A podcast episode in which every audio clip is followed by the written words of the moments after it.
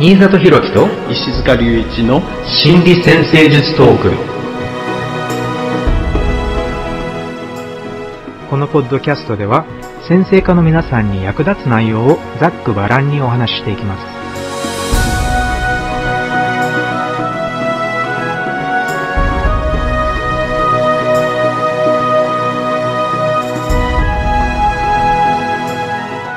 はい皆さんこんにちは。新里博樹です石塚隆一です。こんにちは。こんにちは、えー今回のテーマはホロスコープと良心問題ですはい。心理先生術ではやはり良心問題っていうのはとても大きな話題なんですが、とりあえずではどういうふうにこの父親との関係、母親との関係を理解していくかっていう上で、石塚先生のあのおっしゃる母親原理、そして父親原理っていうものについて少しお話ししてみたらいいと思うんですが。はい。えっ、と、そうですね。まず、この良心問題考えるときに、そもそも、まあ、父親原理、母親原理っていうかね、その、父親っていうのは、まあ、人々のね、えー心の中で、えーどんな役割っていうのかな、それにつながっていくんだろう。母親っていうのはどういうね、そこにつながっていくんだろう。えーそういうことをこう考えておくと、まあ、整理しやすくなるんじゃないかなと思うんですね。はい。あの、まず、母親っていうのは、その生まれた時に、まあ、赤ん坊の時からね、えーずっとそばにいて、それで自分をこう、保護して守ってくれる。だから、それは、あの、まあ、世の中がね、えー自分を包んでくれるっていうかね、えーそういうような力を、まあ、象徴的に表すような感じになるかもしれないですよね。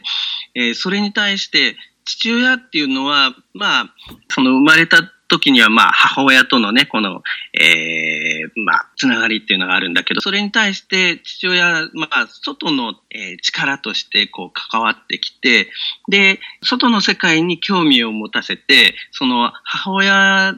とのこのね、融合みたいな状態から、自分を、本人を個人としてね、切り離して独立させていく、そういう、えーそして世の中の方にね、こう、えー引っ張り出していく、そういう力の、まあ、代表っていうふうにな部分をね、まず、えー押さえておいたら良いのではないかなと思うんですけどね。つまり、母親が安全にじ自分を守ってくれる存在であるのに対して、父親は自分を母親から切り離して、外の世界に目を向けさせてくれる存在っていう感じですかね。そうです。まあ、で、そういう部分に注目をしていくと、もちろんいろんな側面がね、考えられると思うんですけど、えー重要な部分としてね、えーそういう側面を、えー注目するといいかもしれないですよね。で、この辺は、あの、先生術って象徴で考えていくので、父親って先生術の象徴で言えば何だろう、母親って先生術の象徴で何だろうって考えるときに、まあ、そういう意味とこう組み合わせながら、えー象徴と結びつけていくわけですよね。とすると、両親に関連しやすい天体とか象徴っていうのがありますよね。えーはいそこら辺をじゃあしょあの、ちょっとあの説明していってもいいですね。はい、そうですよね。えっ、と、例えば、まあ、おっしゃっていただいた土星がまず父親の象徴としては一番大きいあの天体の一つですけれども、はいで、あとは、あの、太陽もやっぱり父親と、はいね、父、特に父親原理って考えるときに父親を象徴するって考えますよね。特にユング派のあの先生術とかで。そして、えー月が、その、対になる存在として母親として考えられるっていうのが、あのどのタイプの先生術でも大体月が母親ってなりますけど、そしてノエル・ティルの先生術においては、ノード軸も母親を表しているっていう、母親との関係について表しているっていう考え方がありますよね。そうですね。まあ、太陽と月がね、父と母っていうことは結構先生術一般的にこう言われますが、さらにノエル・ティル先生の場合は、土星と濃度っていうのをもうちょっと根本のところに据えてね、えー分析を深めていくっていうのは特徴的ですよね。そうですよね。はい。そして、ハウスの流れで考えていくと、やはり良心軸って言われている4ハウスと10ハウスが、やはり太陽と月のように対になっている父親と母親を表すっていうのも、これも結構一般的ですけれども、まあ、どっちが父親でどっちが母親かっていうのは結構、あの、いろいろ議論があるみたいですけれども、とにかくその2つで良心軸って考えますね。そうですね。10ハウスが、えー、父親になるとか、母親になるとか、えー、逆に4ハウスの方が母親で、あるいは父親だとかね、うん、えー、意見が分かれますよね。これについては、新里先生はどういうふうに整理しています？そうですね。この議論にやはり先生家同士の議論みたいなのにやっぱり参加させていただいたこともあるんですけれども、やはり4ハウスっていうのが家庭を表しているのに対して、10ハウスが社会における、まあ、仕事や立場、つまり社会における活躍や立場を表しているっていうのを考えると、えー、昔はやはり10ハウス、つまり父親の仕事を子供が継いでいったり、または、えー、父親の地位が娘の人生に大きく影響を与えたりとか、そういうことがザラだったので、だから10ハウスイコール父親っていう構図があったのが、あの、父親が社会に出て活躍している存在だったっていう、あの、その時代には当てはまっているなって思いますし、そして4ハウスが逆に家で家庭を守って子供を育てる存在だった母親が4ハウスによって象徴されているって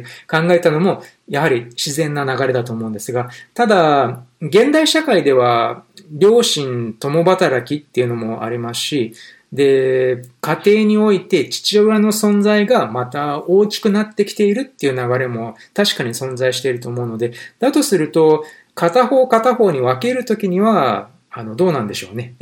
ああの、うん、なので、家庭的な、家庭における関係において考えるときの母親、または父親って考えることもできなくはないと思うんですけど、まあ、あの、なので、こういったいろいろな考え方について一回議論したことがあるんですが、でも、まあ、大体私は、その一般的に父親、母親でいいんじゃないかと思うんですけど、時々とても仕事や世間や社会で活躍している母親を見ると、ああ、なるほどね、こういう母親が娘にとってのジューハウスってなるのもやはり自然だなって思うので、だとするともしかしたら、これは個人差がある解釈なのかもしれませんね。その人の、その人の両親によって解釈が逆転してしまうような。そうですね。あの、これは、えっと、まあ、古典的な解釈では、実はジュハウスの方が母親って言われていて、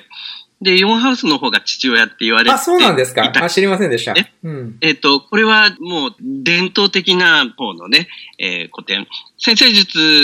もだんだん新しくなって構成されてき直したところがあるんですけど、その、えー、まあ、いわゆる古典っていう部分では、あの、ジュハウスの方がね、母親って言われていた、えー、のがあるんですよ。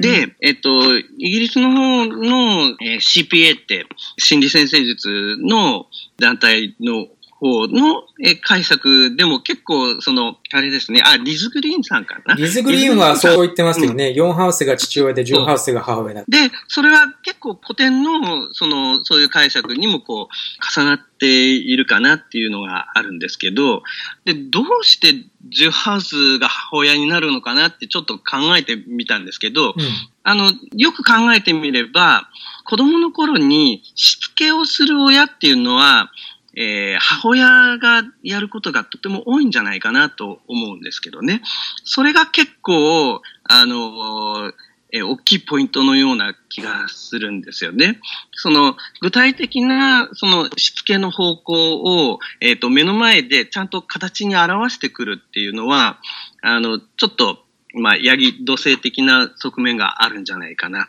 それに対して、家っていう場をこう、作っている。それは、あの、外に行って、こう、目に見えないような形でね、でも、あの、お金を稼いできて、こう、場をこう、しっかり維持している、そういう働きとしての父親っていうところを考えると、その4ハウス的なところもわからなくはないなと思う、ね。わからなくはないですね。はい。例えば、先祖代々続いてきた何々のあの家系とかっていう時には大体父親の仕事がかかってきますからね。そうですよね。だから、あの、これって、そうやってよく考えてみると、その、父親とか母親っていうところよりも、同じ父親でも、確かに、まあそういう家の場を作るっていうところもあれば、でもやっぱり、そのちょっと大きくなれば、その、外、社会的な、その仕事のね、お手本になっていく。それは、あの、やっぱりジュハウス的なところはあるだろうし、で、母親の方ももちろん心理的な支えになるっていうところはとっても4ハウス的ですよね。だから、もういろんな側面によっ、母親も父親も10ハウス的なところも、えー4ハウス的なところもやるんではないかなって思うので、という感じですよね。うんうんうん。ああの分、けられないっていうのが 私の結論なんですけどね。うん、やっぱり確かにしつけっていうのは重要ですよね。子供の社会化を助けるっていう意味がありますから。はい。はい。うん、やっぱりでは、まあ、どちらの考え方もちょっと議論できるぐらい考えてみるのはあの有意義だと思いますね。そうですね。はい。だから、まあ、あの、あまり、その、分けすぎない方が、あの、働きとしてね、この具体的なテーマに関しては、あ、父親の方がジュハウス的に動いていたな。で、違う角度、違うポイントを見たときには、あ、母親の方がこのテーマでジュハウス的に動いていたなっていうような、あの、こと、具体的なものと結びつけていったときに、えーそういう見え方をするところあると思うので、だから、あんまりこう、どっちかに決めすぎずに、柔軟にこう、出来事と結びつけるときにね、えーうまく柔軟に、えー結びつけていけるといいんじゃないかなっていうふうに、私は考えるんですけどねそうで。すね。柔軟さっていうのが結構ポイントだと思います。この部分は。象徴な話ですからね。うん、それで、はいまあ、こう、いろいろいくつか象徴を登場させてみたんですが、では、この象徴が表す両親との関係、そしてその後の社会に出てからのその両親の関係がもたらす影響みたいなそういうのがあると思うんですが、あこれが本当に心理先生術においても心理学においてもとても重要な会話の要素で、で、今回は、そうですね、まず、ノエル・ティルが教える両親の役割っていうのについて紹介している。そしてそれが、はえーどういうふうに大人になってからの行動パターンの形成に影響するかっていう感じでお話を進めていきたいと思います。はい。はい、まず、ノエル・ティルがよく紹介している3つの両親の役割っていうのがあるんですが、これが、まず1つ目が愛情を与える存在であるっていうこと。ね、まず両親の愛情を受け取って子供が育つから、どういう形で愛情を受けてきたか、またはどういう形で愛情が不足していたかっていうのがまず一つのポイント。二つ目が、両親とは見本になる存在である。なので、どういう見本を父親、母親が見せてたか。それは人間関係、あの、父親と母親との付き合い方、かんあの接し方っていうのが男女関係、人間関係の見本になるっていうこともあれば、または父親や母親が社会でどういうふうに活躍していたか、どういうふうに世間と接していたかっていうのもやはりこれも見本になるところなので、えー良い見本、悪い見本といろいろあると思うんですが、これも行動パターンに重要な影響を与える要素となっていきます。そして最後の三つ目が、対照的存在、または反面教師、そして反抗の対象としての役割。なので、愛情を与えて見本となるだけではなくて、両親の役割としては、えー子供の反抗の対象、または反面教師になる、対照的存在になる、えーという役割もあるんだっていうことをティル先生がおっしゃっていました。なはい。なので、あこのの愛情見本対象っていう感じで、あの、はい、どうぞ。はい。まあ、最初に出てきたね、その、両親に関係しやすい象徴っていうので、えー、濃度付き、それから太陽、土星っていうのがこう、ありましたけど、その、まあ、特にこう、濃度とか月とかっていうのは、あの、つながりを作る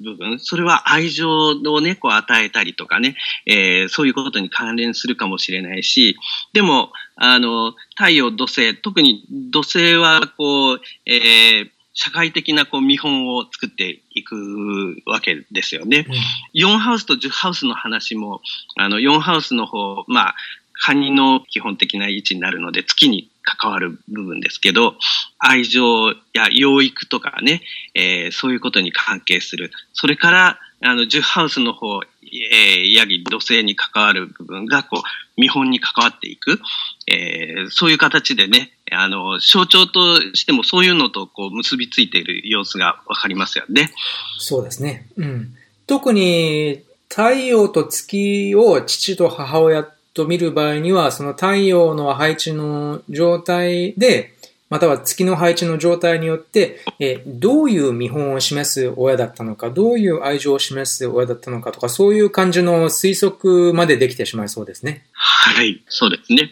で、さらにこう、大人になっていく流れの中で、そういう、その、もともと、その、父親、母親をこう参考にして、ある意味こう一体になりながら、家族と一体になりながらね、こう、えー、成長していくところから、その独立していくっていう、まあ一個の人間になっていくっていうことは、その対照的っていうか、離れていくね、その意識っていうところにも、こう、掛けしていくわけですよね。うん、そして、この3つの役割っていう、愛情見本対象っていう役割をもうちょっと広げて考えていって、その、はい、これがアスペクトの緊張であったりとか、または阪急の協調であったり、そして、えー、前回お話しした防衛的姿勢であったりとかね、そういった行動パターンと、あの、関連させるとすごく、あの、つなげやすい要素だなって思うんです。実際にコンサルテーションをしていても。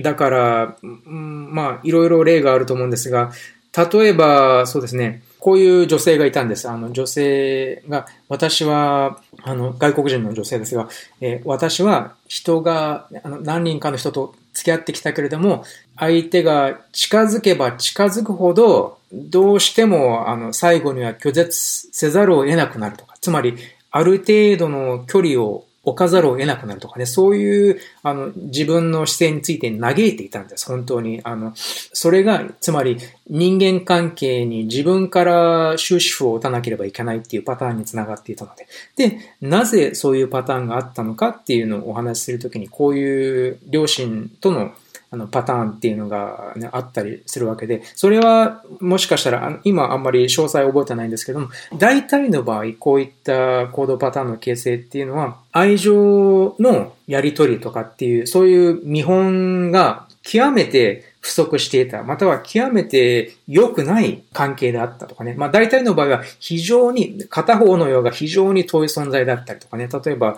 土星の逆行とかでよく遠い父親っていう言葉が使われると思うんですけれども、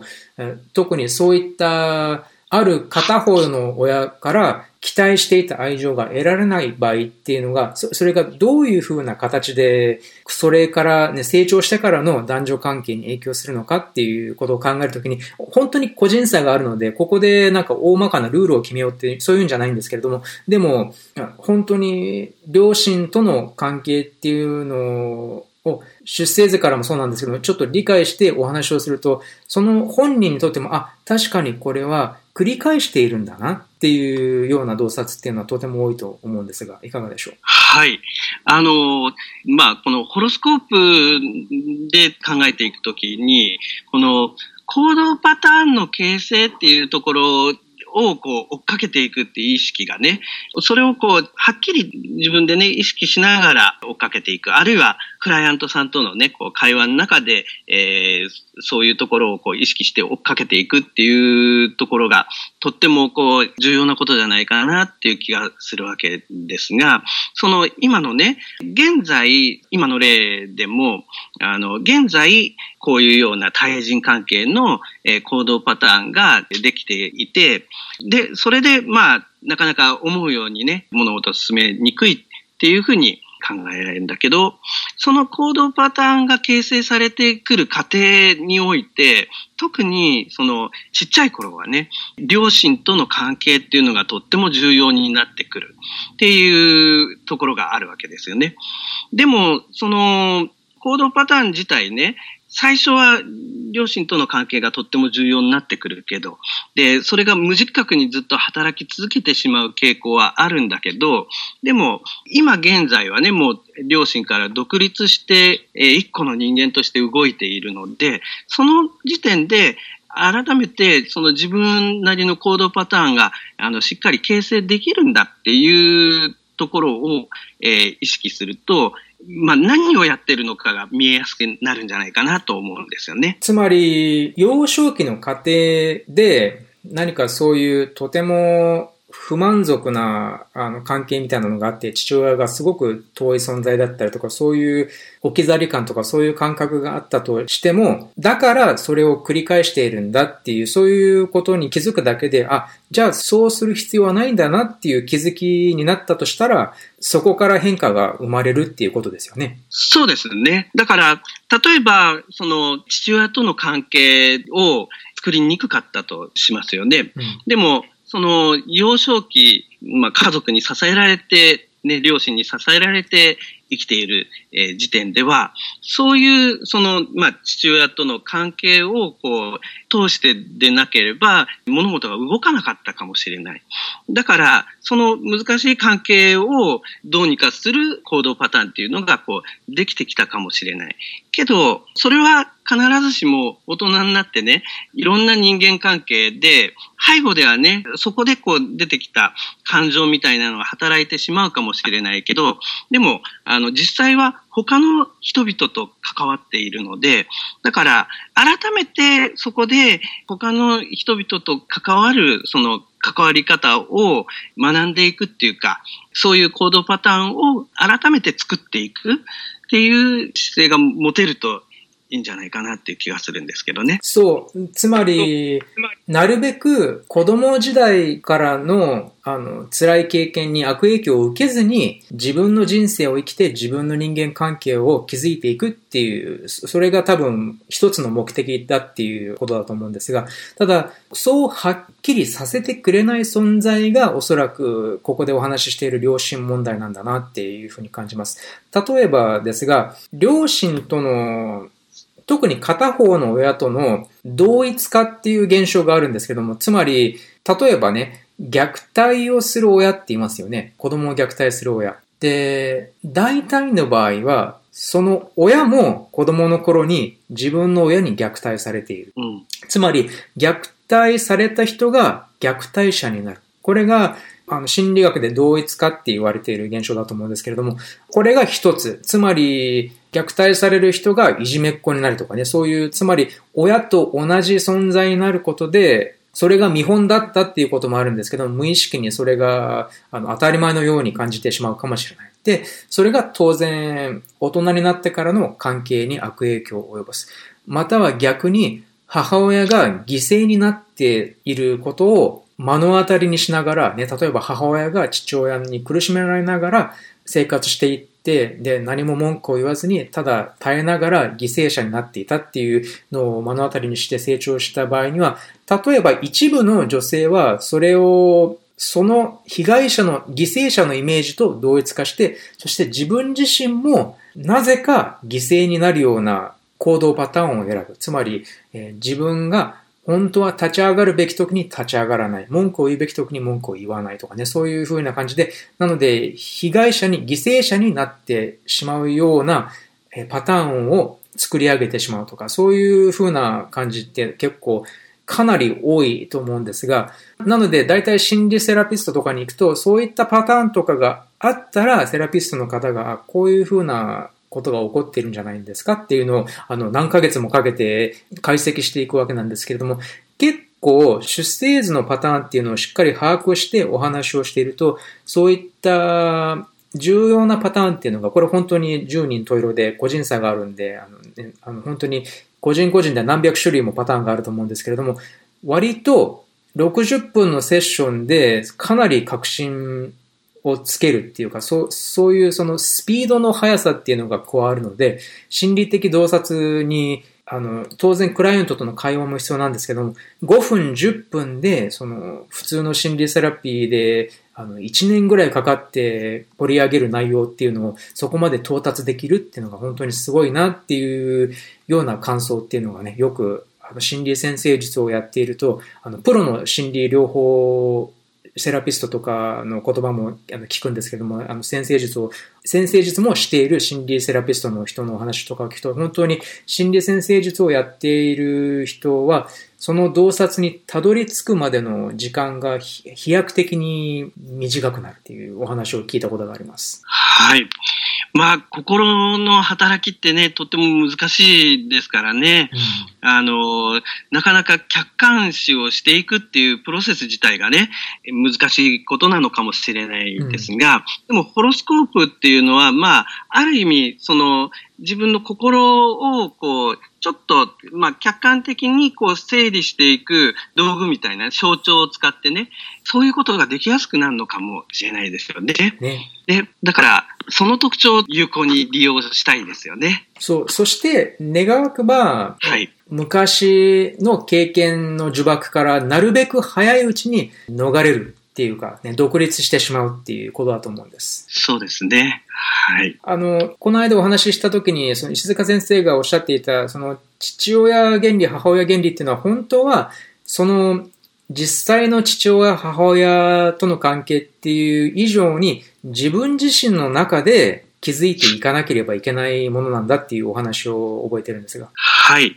あの、行動パターンの形成、成長のプロセスっていうところを考えたときに、ホロスコープの中にあるね、こういろんな要素、それが先ほど出てきたね、えー太陽、月、土星、濃度などね、その母親、父親との関連でね、最初はこう働きやすい部分も、もちろん、その自分自身の特徴の一部として、まあ自覚しながらこう動いていけるようになっていく。それが、まあ、個性化っていうことじゃないかなと思うんですが、でも、まあ、幼少期はね、えー、どうしても最初は父親、母親との関係の中で気づいていくっていうような形になると思うんですよね。それを、だから意識的にこの部分が自分の特徴で、えー、自分自身、個人としてはこういうふうにこう動かしたいと思っている部分なんだ。しっかり切り離して、それは、あの、対象とか反面教師みたいなね、えー、プロセスも、あの、手伝うかもしれないし、えー、そういう形で、こう、自分の中でそれぞれのね、えー、象徴に対応するような要素をね、扱えるような行動パターンをこう形成していくっていうことが、まあ一つの目標になるんじゃないかなっていうふうに考えられるんです。そうですね。私のホロスコープで一番緊張の強いアスペクトっていうのが土星と火星の90度なんですけれども、で、はい、子供の頃はこれを大変怒りを抱えた父親っていう形で経験したんです。なので、えー、怒りっぽい父親であったり、またはものすごい批判的な父親であったりとかね、そういう感じのパターンが、まあ、十何年と続いたわけなんですけれども、で、大人になってから、まあね、10代後半から、そして20代、この反面教師であったり、見本であったり、または一体化とかね、全部経験してみたんですけれども、例えば、こういう父親には絶対なりたくないって思いながら、だから、なるべく怒りを表現しないようにしようとかね、そういう風なあの流れで、ただ、実際はものすごい怒ってたりとかね、そういう怒りの内包とか、そういうあまり不健康なあの形で、あの人間関係や男女関係の中で表現してしまったっていうことも何回もありますし、で、そこから、あの、あとはものすごく批判的になった自分っていうのもそういうこともありますし、だから、そのパターン、ね、十何年かけて、こう、接してきたパターンっていうのが、あ、本当にあの染みついているっていうか、本当に、ああ、すごく自分の中の一部になってしまっているんだなっていうのを、あのね、もう何十年もかけて気づいてきたんですけれども、で、それをどういうふうに変化させていくのかっていうのが一つのとても、まあ、大きなあのテーマの一つだったんですけれども、で、実際は10代後半の頃から、例えば、もうちょっと違う形の火星の、火星と土星の荒らし方ってありますよね。エネルギーをコントロールした形で出していく。なので、例えば、ちょっと武道をやってみたりとかね、ね、空手とか合気道とかやってで、今最終的には太極拳に落ち着いたので、もう10年ぐらいやってるんですけども、あの、やっぱりとても素晴らしいエネルギーの使い方だなっていう思うんですけど、全く違う表現の仕方なんですけれども、でもやっぱりこの土星と火星のテーマっていう意味では一つ合っていると思いますし、で、あとは、だんだんだんだん、まあ仕事においてとかね、まあビジネスにおいてとかそういう形で、だんだんだんだん違った火星の表し方、もうちょっとだから忍耐を伴う表し方とか、えー、もうちょっと我慢強く努力して表現していくやり方だとか、つまり、もう子供の頃から覚えている父親の怒りモードとか批判モードに自動的に行く必要はないんだなっていうことを理解して、で、ね、少しずつ少しずつ変わっていくとかね、表現の仕方を変えていくとか、そういう感じで、こう、生きてきてるんですけども。だから、そういう感じで、だから、もしかしたら、まあ、見本であったり、反面教師であったり、反抗の対象であったり、全部経験してしまうっていう可能性もありますね。そして、いろいろ自分で気づいて、だんだん変えていくんじゃないかと思うんです。はい。えー、新田先生のね、その火星と土星の、えー、お話なんですけど、私も、あの、逆光の土星と火星がスクエアでかかっていて。あ、そうなんですか。はい。そうですね。同じように火星と土星のテーマあるんで、あまあ、それに天王星もこう一緒に入ってたりもするんですけどね。うんうん、で、私の場合は、父親が全然怒らなかったんですよ。で、怒らなかった。まあ、時々は起こるんだけど、その起こるのも、そのちょっと儀式的な形で起こるので、その感情としてこう、まあ怒りが伝わってくるような感じではなかったんで、まあその代わり、あの、母親の方はとっても、あの、怒ってましたけどね。うん、で、その父親が怒らないのが、えでも、どっかで怒る時に怒ってないじゃないかっていうところに気がついたことがあったんですね。うんで、まあ自分も、だから、まあ最初のうちは、だから怒らない部分が、まあ自分の行動パターンにはね、そのお手本として、あの、とっても入ってきてるところはあるかもしれないけど、その、いや、ここは怒らなくちゃいけないところだっていうところで、怒れないっていうことについてね、あの、自分は結構反面教師的に、まあ、おそらく父親自身もこう、悩んでいたんだろうと思うんですけどね。そういうところをこう、考えたことがありました。だから、まあ、結局似たような、その、一通りの、えー、体験っていうのかな、こう、いろんな視点で体験してみてっていうような形にはなってるのかなってえー、今お話を聞きながら思いましたね。だから同じアスペクトだけれども、だいぶ、やっぱり個人差がありますよね。一人一人の生きてきた環境に従って。ね、反対側からもしかしたら私の場合は辿ってったのかもしれないですけどね。そう。あとても、あの、いい感じだと思います。この偶然同じアスペクトが二つあったので、やっぱり、だから、先生術をやっていると思うんですけれども、いくつかのパターンを見て取ることは簡単なんですけれども、やっぱり個人の生きてきた人生っていうのはそのその人だけのものですから、やっぱり、だから、あんまり決めつけて入るんじゃなくて、あの、あくまでも発見しようっていう心持ちで入っていった方がいいような気がしますね。うん、そうですね。はい。はい。えっ、ー、と、では、そうですね。ちょっと、あの、質問を、あの、2、3人の方からいただいてるんですけど、ここで少し質問を聞いてみましょうか。はい。えっ、ー、と、まず、一人目の方です。両親、あの、出生図の中で、両親、両方に問題がある場合、父親と母親両、両方に多分強い緊張が見られるっていう意味だと思うんですけど、問題が見られる場合、どういうふうに克服していくべきでしょうか？一人ずつ克服していくべきでしょうか特に父親問題は、えー、上司とかボスとの問題を含んでいるので、お仕事にも影響が出てくると思うんですがっていう質問です。はい。あの、まあ、両親ともに問題っていうね、お話なんですが、まあ、あの、先ほどもちょっとね、こう、話が出てきたと思うんですけど、その、両親のとの関係の中でね、えー、いろんなこうテーマっていうのが動いていくかもしれないんだけど、それは両親のこう話が問題になるっていうよりは、その自分自身のそういう部分のこう働きっていうのかな、動機をこう、うまく扱いにくくなっているところがポイントになるかもしれないので、だから、その両親の話とちょっと切り離してみて、で、自分は、じゃあ本当はどういうふうに動きたいのかなっていうところにこう、焦点を合わせていくといい気がするんですよね。そうすると、どっちからこう、克服するかって、両親のこう話ではなくって、自分の中のその動機の循環っていうのかな、こういうものを求めて、こういう力を発揮しながら、こう、えー、動いていけばいいのかなっていう、その、えー、動かしている感覚をこう探していくといいと思うので、だから、まずは、その、両親の話と切り離すっていうところが重要なような気がするんですけどね。二冊先生はどうでしょうか？すごくあの賛成です。やはり、ということは、その相談を受けた時点で、その人にとって、どのようなことが問題になっているかっていうことですよね。その人の、あの、欲求の妨げとして一番認識しているのは何なのかって。で、そしたら、それが当然優先順位を与えるべき問題になりますからね。そうですよね。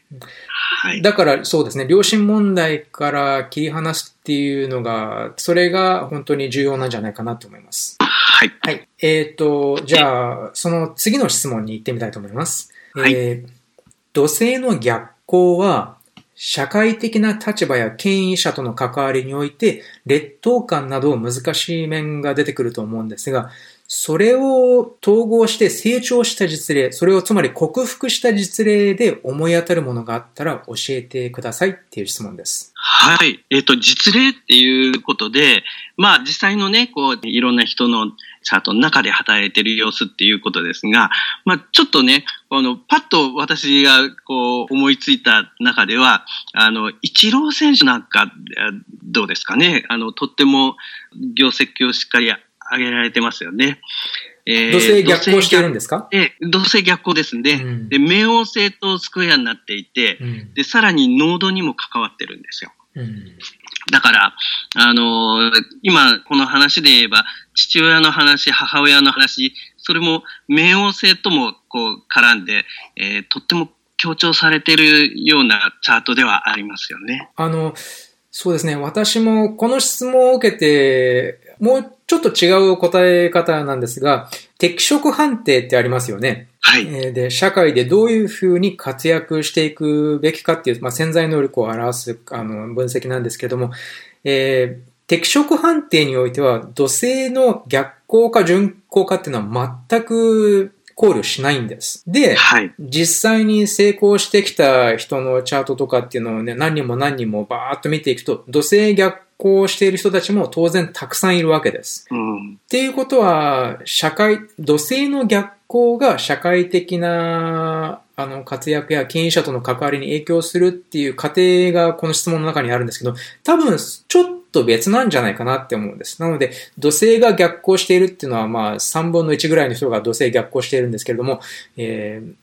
それは仕事においてどれだけ活躍できるかっていうのを制限する要素ではないっていうあのことを、まず、こう、一つルールとして挙げておいて、で、その、その上で、もしその個人の中で土星の逆行っていうのが仕事の中でのためらいっていう形で出ている、あの、劣等感や自信のなさっていう形で出ている場合には、そしたらその個人個人でその問題について解決に当たるべきだと思うんですけども、ただ一般的には土星の逆行が社会的な成功を妨げるっていうルールは成立しないと思います。うん。ない、いや、そうではないですよね。まあ、うん、あの、例えば、社会的な立場や権威っていう意味が土星に一応関連づけられるところではあるんだけど、で、逆行っていうことは、何か、あの、複雑な要素がそこにあるっていうことだけど、うん、その複雑な要素っていうのは、まあ、この、これは、まあ、成長の緊張の話、えっと、同じで、まあ、逆行っていうのも成長の緊張の一つ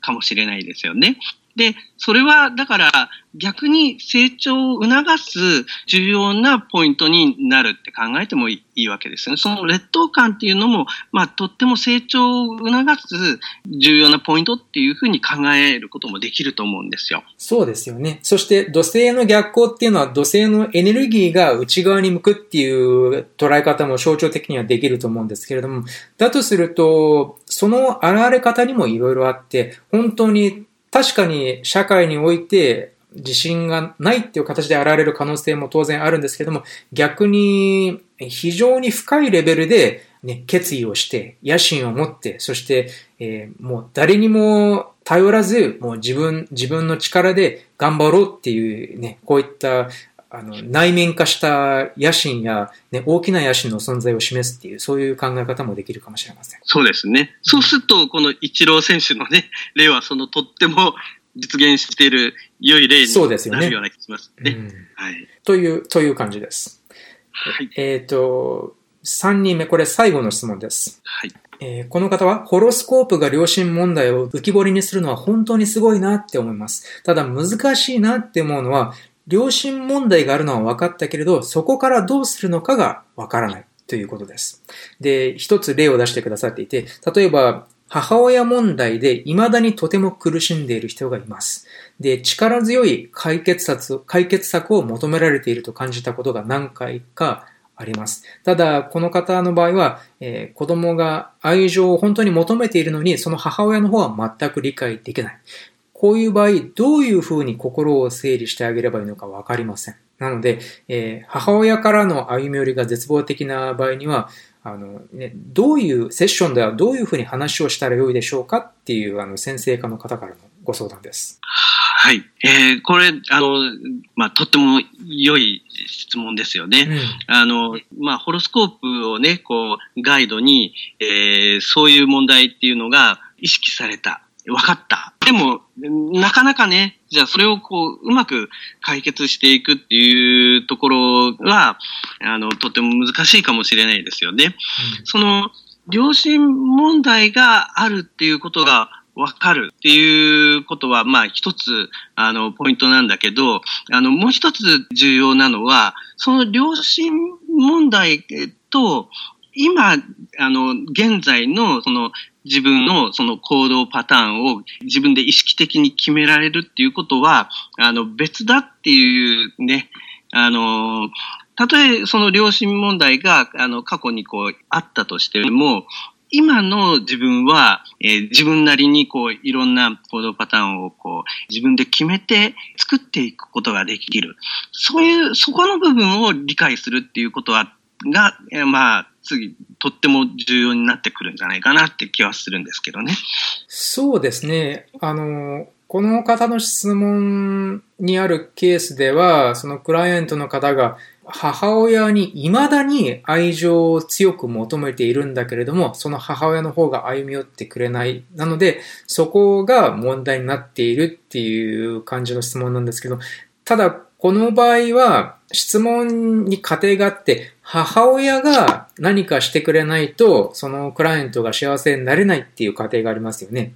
なので、うん、これ、これがおそらくそのクライアント自身を犠牲者的状態にしてしまっているんじゃないかなって思います。なので、今おっしゃっていただいたように、そこと切り離して自分の欲求を充足するに、今自分は何を求めているのかって、本当は何を求めているのか、そして母親からの愛情を求めているっていうのは、本当は私の見方から言うと、自分からの愛情を求めているんじゃないかなって思うんです。うん、なるほど。それは、あの、とっても鋭いところですね。ね、うん、だから自分で自分を愛することができなくなってしまった。この母親との経験がとても冷たいものだったからっていう、まあそういうふうに今ちょっと仮定して考えてみてるんですけど、ただ、それで一番問題なのは、だってね、極端な話、うん、両親問題を抱えているんだけれども、もう両親は亡くなってしまったっていう人もたくさんいますよね。はい、いう場には当然生きている両親もいないわけですから、解決策は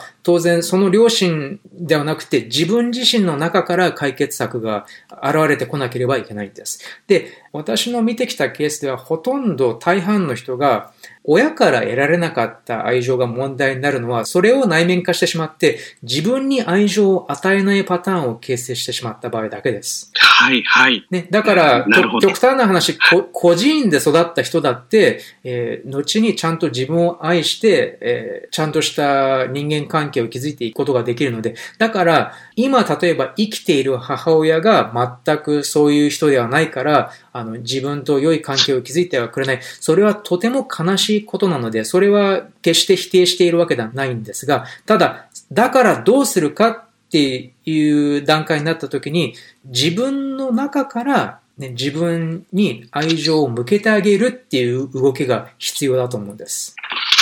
はい、はい。素晴らしいポイントですね。で、あの、先ほどおっしゃっていただいた、やはりだからこの良心原理、母親原理、父親原理っていうのは、その母親、父親ではなくて、本当は自分の中に全てあるエネルギーだから、それをどういうふうに成人していくにつれ、自分のものにしていくのかっていうプロセスなんだっていう話とつながります。ああ、素晴らしい。はい。そうですよね。うん。そこをしっかりとこう意識できるようになるっていうこと自体が、まあとっても、まあ癒しのプロセスとしてね、とっても重要なんじゃないかな、えー、気がしますね。うんという感じです。えー、本当に、まだまだね、なんか、まだ何時間も話ができそうなんですけれども、でも、とても重要な手がかりをくれる要素だと思うので、この良心問題っていうのは、だから、そうですね。ぜひ、また、結構たくさん話されている内容なんですけども、決して軽視することなく、本当に一人一人の人生のドラマに触れていくにつれ、だんだんだんだん理解が深まってくると思うので、ぜひ皆さんにも、あのまだまだ探求し続けてほしい問題です。では、本日はこの辺にしておきましょうか。はい。どうもありがとうございました。ありがとうございました。